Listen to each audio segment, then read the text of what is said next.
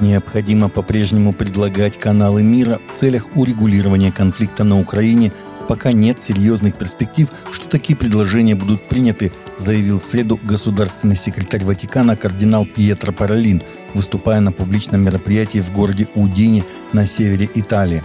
По поводу мира на Украине я питаю реалистичную надежду – том смысле, что мы должны продолжать предлагать каналы мира с помощью посредничества и добрых услуг, но мне не кажется, что в настоящее время есть большие перспективы, что эти предложения будут приняты, приводит его слова информагентство «Анса».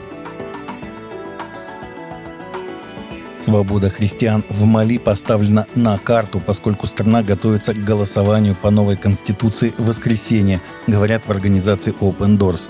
Референдум в воскресенье определит, станет ли страна светским государством.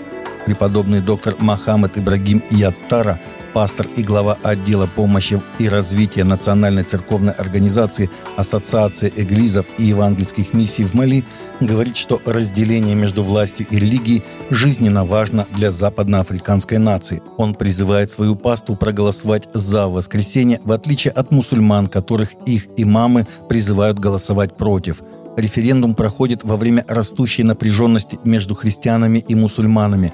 Радикальные исламские группировки захватили север страны, вытеснив многих христиан, сообщает Open Doors.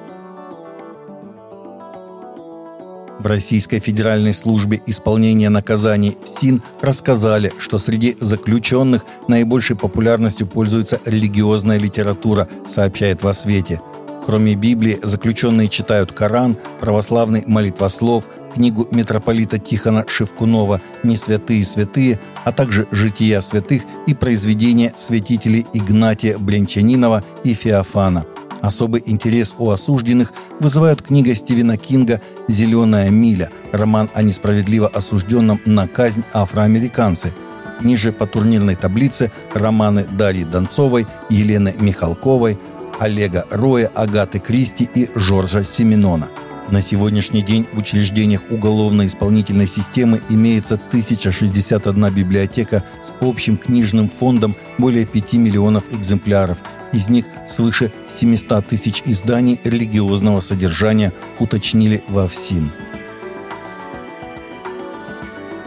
Согласно последним статистическим данным, опубликованным в Швейцарии в июне 2023 года, нерелигиозные люди вот-вот станут самой многочисленной группой в этой стране. Этот последний отчет основан на окончательных цифрах за 2021 год.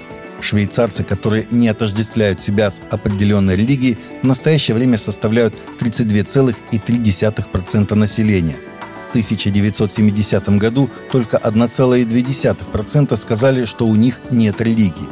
В 2000 году эти люди составляли 11,4%. На данный момент в новом столетии эта цифра утроилась. Среди граждан без религиозной принадлежности 38% считают себя атеистами и более пятой части агностиками. Между тем, 30% нерелигиозных людей признают, что верят в некую высшую силу.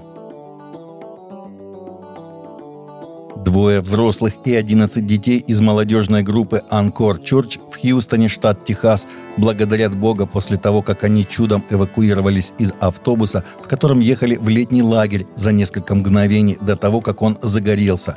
Родители детей уверены, что молитва перед отправлением в путь сохранила жизнь путешественников. Пожар начался буквально через несколько минут после того, как дети отправились в путь. За рулем находился молодежный пастор церкви.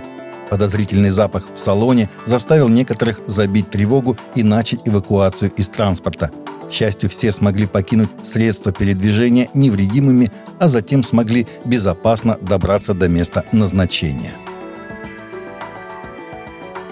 Таковы наши новости на сегодня. Новости взяты из открытых источников. Всегда молитесь о полученной информации и молитесь о страждущих.